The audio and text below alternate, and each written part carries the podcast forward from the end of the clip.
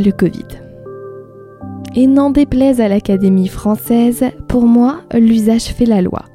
Alors je parlerai bien du Covid au masculin et non pas au féminin. Quoi qu'il en soit, je n'épiloguerai pas plus longtemps sur ça, puisque ce n'est pas tant le Covid qui nous intéresse, mais plutôt un événement lié au Covid. Je m'explique. Revenons un petit peu en arrière. Mi-mars 2020, nous voilà privés de quelques libertés fondamentales telles que la liberté de mouvement. Et c'est là que la, la quarantaine, la quarantaine commence. Pendant cette période, tous les moyens étaient bons pour essayer de s'évader.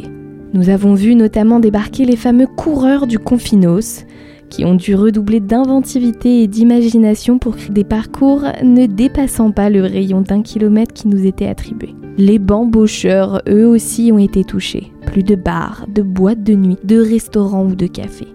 Heureusement, à l'ère d'Internet et du numérique, on a pu créer l'apérovisio. Et c'est justement pendant un apérovisio que notre histoire commence. Alors replongez-vous dans cette formidable époque.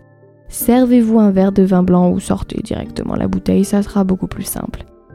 Munissez-vous de vos meilleurs gâteaux apéro. Installez-vous dans votre salon avec votre PC bien sûr.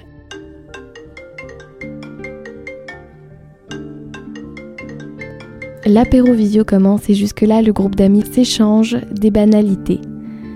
Soit liées à leur vie, soit liées à la politique du Covid. Finalement, un apéro somme toute classique. Pendant cet apéro, il y a cinq personnes. Charlotte, dont nous allons beaucoup parler aujourd'hui, mais également Mélanie et son copain qui s'appelle Thomas, Sabine et Dimitri. Et tous sont amis depuis des années maintenant. Alors que le groupe d'amis se raconte ce qu'ils feront à la fin du confinement, Charlotte a une idée. Puisqu'ils sont tous bloqués à ne rien pouvoir faire, pourquoi ne pas rien faire, mais tous ensemble? Charlotte leur propose de tous se retrouver dans sa maison de famille, dans l'ancien village paumé de ses grands-parents. Sa famille a hérité de cette maison, plus précisément ses parents, à la mort de ses grands-parents. Cette maison est très grande, pas très bien isolée, mais elle s'était toujours dit que ça serait une excellente idée d'y passer un week-end. Évidemment, tout le monde est emballé par l'idée. C'est une occasion immanquable de faire la fête, de s'amuser et de retrouver une liberté déjà perdue depuis bien trop longtemps. Sans attendre plus longtemps, elle demande à ses parents s'ils ne voient pas d'inconvénient à ce que ses amis et elle passent un petit bout du confinement dans la maison de famille. Ce à quoi ses parents ont bien sûr répondu qu'ils pouvaient y rester autant qu'ils le désiraient. Mais le père de Charlotte lui posa quand même une question. Il lui demanda Mais Charlotte, tu es sûre de ne pas avoir peur? Elle lui répondit que non, annonça la merveilleuse nouvelle à ses amis et ils décidèrent de se retrouver directement à la maison dès le vendredi soir pour y passer le week-end. Cela leur laissait donc quelques jours pour préparer leurs affaires et le temps de trouver un petit mensonge bien élaboré qu'ils rempliraient sans mal sur leurs attestations. L'heure a sonné. C'est le moment de partir cocher avec soin la case déplacement pour motif familial impérieux. Charlotte savait déjà que ce soir elle aurait l'occasion de rire sur les motifs que ses amis auraient choisis pour venir jusqu'à la maison.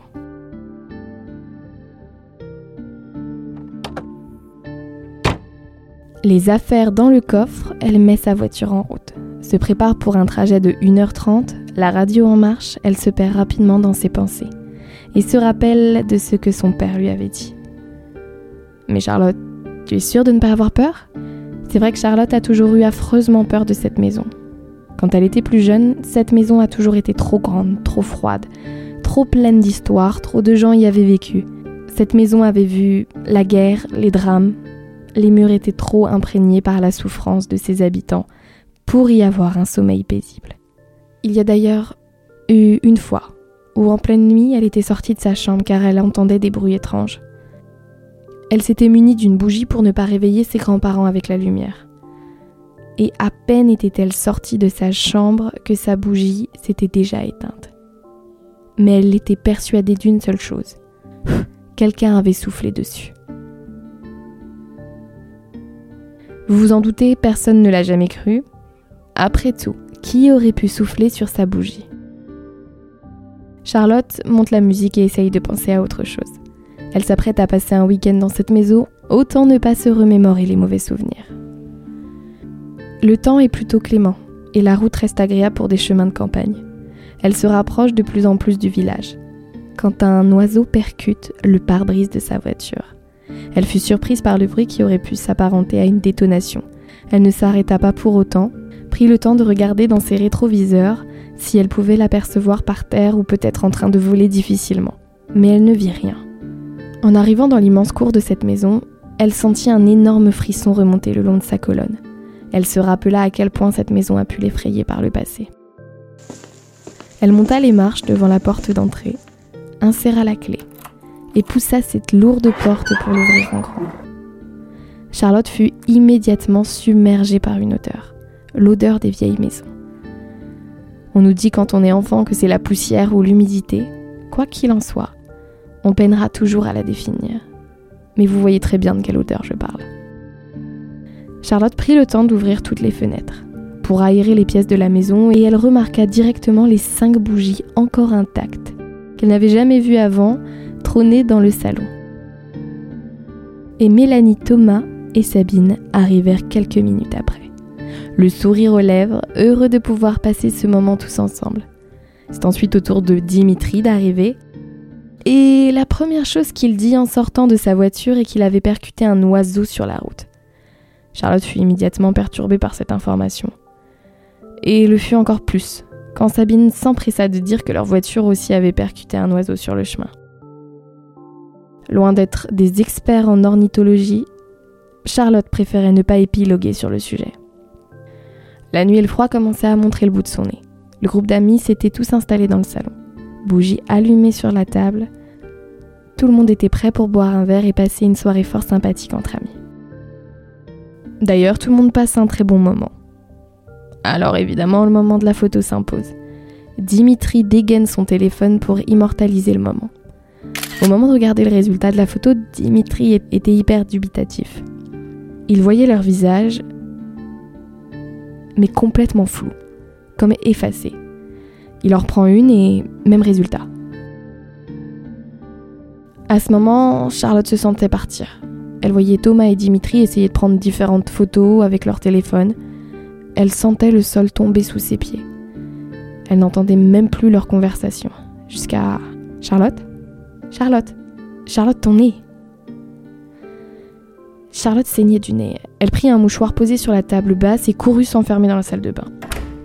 Elle ouvrit le robinet et laissa sa tête tomber en arrière. Ferma les yeux pour se calmer et quand elle ouvrit les yeux, l'eau qui coulait du robinet était noire. Dans un élan de panique, elle ferma le robinet. Se rua ensuite vers la porte pour découvrir que le salon était vide.